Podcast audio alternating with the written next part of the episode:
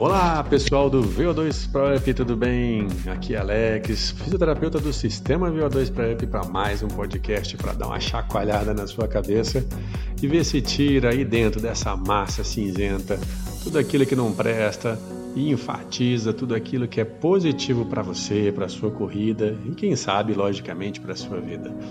Então vamos lá, o tema de hoje é muito interessante e comparativo. Isso mesmo, o efeito comparativo. Essa tendência que nós temos de se comparar com o outro é uma coisa que pode ter vários resultados, desde bons até ruins. Mas vamos desenvolver um pouco isso com vocês. Normalmente, quando você começa a se comparar com o outro, você pode ter aí resultados que vão te incentivar ou te jogar para baixo. Então, quando você faz uma comparação né, do resultado que o outro está tendo, e vamos dar por exemplo aqui a relação da corrida, resultado que ele está tendo nos rendimentos para com a corrida dele, e você acha que o seu rendimento está sendo inferior, você pode ir para dois caminhos. Você pode se incentivar e pensar: nossa, se ele consegue, eu também consigo. E aí se esforçar mais dentro do seu treinamento para conseguir conquistar cada vez mais resultados e chegar, quem sabe, a melhorar esse efeito comparativo com o outro. Mas também você pode se sentir para baixo, né? se sentir desmotivado, porque esse efeito acaba jogando na sua cara que você não está conseguindo fazer as coisas.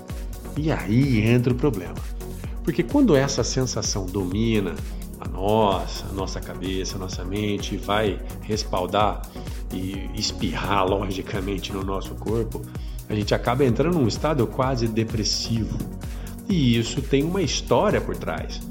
Se a gente pensar um pouco, os efeitos comparativos servem muito para o animal e para o homem não é diferente disso, para a conquista de território. Né? Quem se mostra mais forte, quem se mostra mais capaz, acaba conquistando um pouco mais o território à sua volta, seja conquistas financeiras, seja conquistas de domínio de relações, assim por diante. Mas tudo não passa, ao final das contas, de uma percepção individual. Você deve ter encontrado, por exemplo, um cachorrinho na rua, né? Um tamanho de um cisco, um famoso pincher, aquele que é 50% tremedeira, 50% nervosismo ele atrás do portão, né, ele se mostra extremamente forte, valente e provavelmente deve achar que é extremamente robusto perante ao pitbull que está passando na rua. Mas tudo não basta numa questão de sensação, né, do que aquilo vai dominar aquele no território.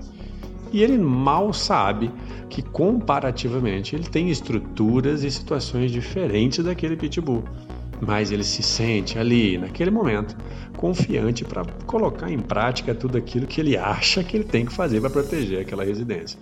Então, quando você começa a se comparar com outro e se sente inferior, o primeiro parâmetro que você poderia, poderia utilizar é, é, você realmente ter números na sua mão sobre o que você está fazendo e o que o outro está fazendo. Parece ser uma coisa simples, mas muita gente cai nessa armadilha de não levar em conta tudo isso. Qual foi a sua evolução desde que você começou a treinar?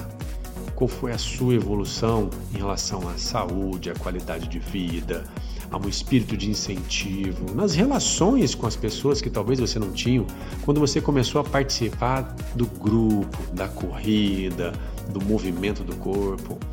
Esse é o verdadeiro comparativo que você deveria utilizar para se incentivar. Mas aqueles que olham para o outro e conseguem, mesmo estando um pouquinho inferiores nos resultados, a se motivar melhorar, tá tudo bem. Mas não deixe se levar por esses instintos antigos, primitivos e que são comuns até na nossa infância. Quantas vezes, mesmo sem ter habilidades desenvolvidas, sem ter um corpo físico, um perfil que favoreça isso, nós nos sentimos de uma forma diminuída na infância para com outras crianças que estão em momentos, em habilidades, né, em capacidades diferentes de executar as brincadeiras de uma forma melhor. Isso está na memória do nosso corpo, está na memória da nossa mente. Quando a gente passa novamente por essa sensação, você pode sentir aquele desânimo referente a isso.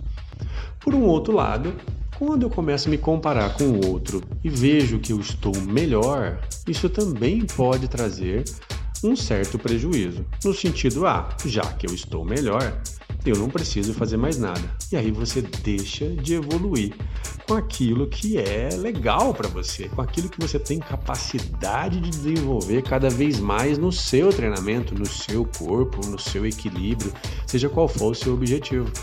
Então isso também não vai ser legal mas ao mesmo tempo eu posso me, incentivar, né? percebendo que eu estou conquistando e que eu estou né, à frente de algumas pessoas e quem sabe com essa informação poder até, que é o objetivo do grupo do VO2, poder até incentivar aquele que está com resultados um pouco menores.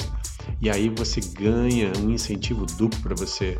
Primeiro, que você sente que está fazendo, está tendo resultado naquilo que você se determinou a conquistar, a fazer, e ao mesmo tempo você está ajudando uma outra pessoa para reforçar que tudo isso que você está fazendo vale a pena.